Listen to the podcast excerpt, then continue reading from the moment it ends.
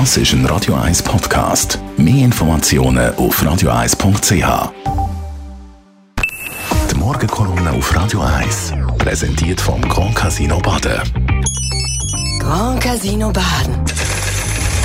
Baden im Glück. Guten Morgen, Leder Gerber. Guten Morgen miteinander. Was beschäftigt mich heute? Ja, es gibt so viele, die mich immer beschäftigen. Äh, das eine, was mich jetzt gerade beschäftigt, ist Fukushima.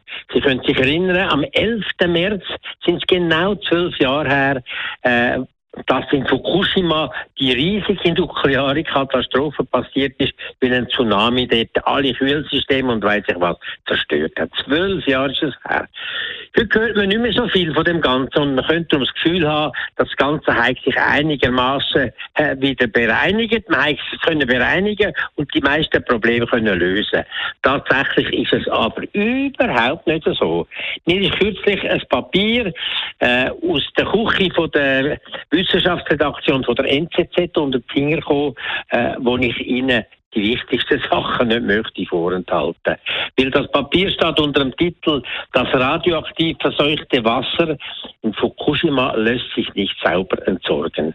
Und was ist mit dem Wasser?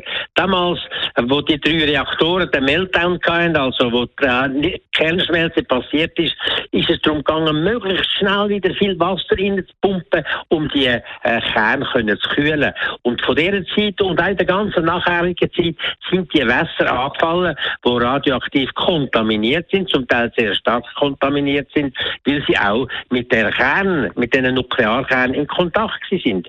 Das Wasser haben wir aufgefangen und hat es aufbewahrt und mittlerweile sind das über 1,2 Millionen Kubikmeter. Und jeden Tag kommt noch ein bisschen mehr dazu, weil nach wie vor noch Grundwasser reindruckt und weiß ich was.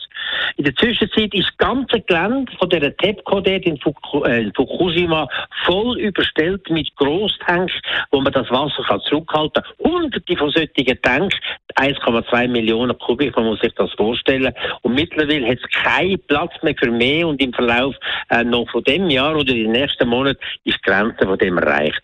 Also die Japaner wollen so schnell wie möglich das loswerden, aber ins Meer lassen darf man es nicht, weil die Belastung viel, viel zu gross ist. Und darum haben sie mit aufwendigsten Verfahren, mit halbdurchlässigen Membranen und Isotopentrennung und weiss ich was, aus dem Wasser raus viele Schadstoffe versucht rauszunehmen. Insbesondere Cäsium und Strontium, aber 62 weitere auch noch.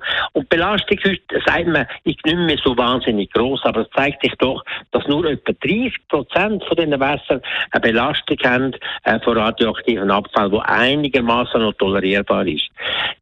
Die Japaner wollten das schon lange im Pazifik hineinlassen. Und bis jetzt ist das völlig undenkbar gewesen. Und äh, mittlerweile haben sie ein Konzept vorgelegt, wie man das machen will. Man würde stufenweise die Reinigung nochmal weitertreiben und würde dann über 40 Jahre verteilt das Dreckwasser in den Pazifik hineinlassen und immer genau kontrollieren. Was genau damit wird passieren, weiß man nicht. Ob sie in der Natur wieder sich aufkonzentrieren oder weiß ich. Es ist wirklich keine andere Lösung in Sicht, die man könnte anwenden könnte. Zeit zuckt wahnsinnig, weil man muss endlich auch die anderen Reaktoren abbauen, zurückbauen und auch die, geschmolzenen Kernbrennstoffe müssen wir entsorgen. Ich glaube, es sind ja nochmal viel, viel größere Probleme als das, was jetzt schon groß ist. Es gibt leider keine vernünftige Alternative zu dem Ganzen. Es wird also wahrscheinlich so dann irgendwann mal stattfinden. Mich tröstet das überhaupt nicht. Das ist wieder wirklich so Zauberlehrling-mäßig, wie man die Probleme, die man geschafft hat, äh, weiter verdrängen.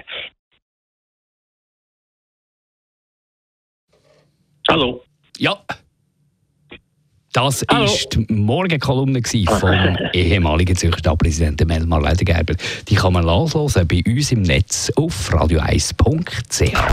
Die Morgenkolumne auf Radio 1.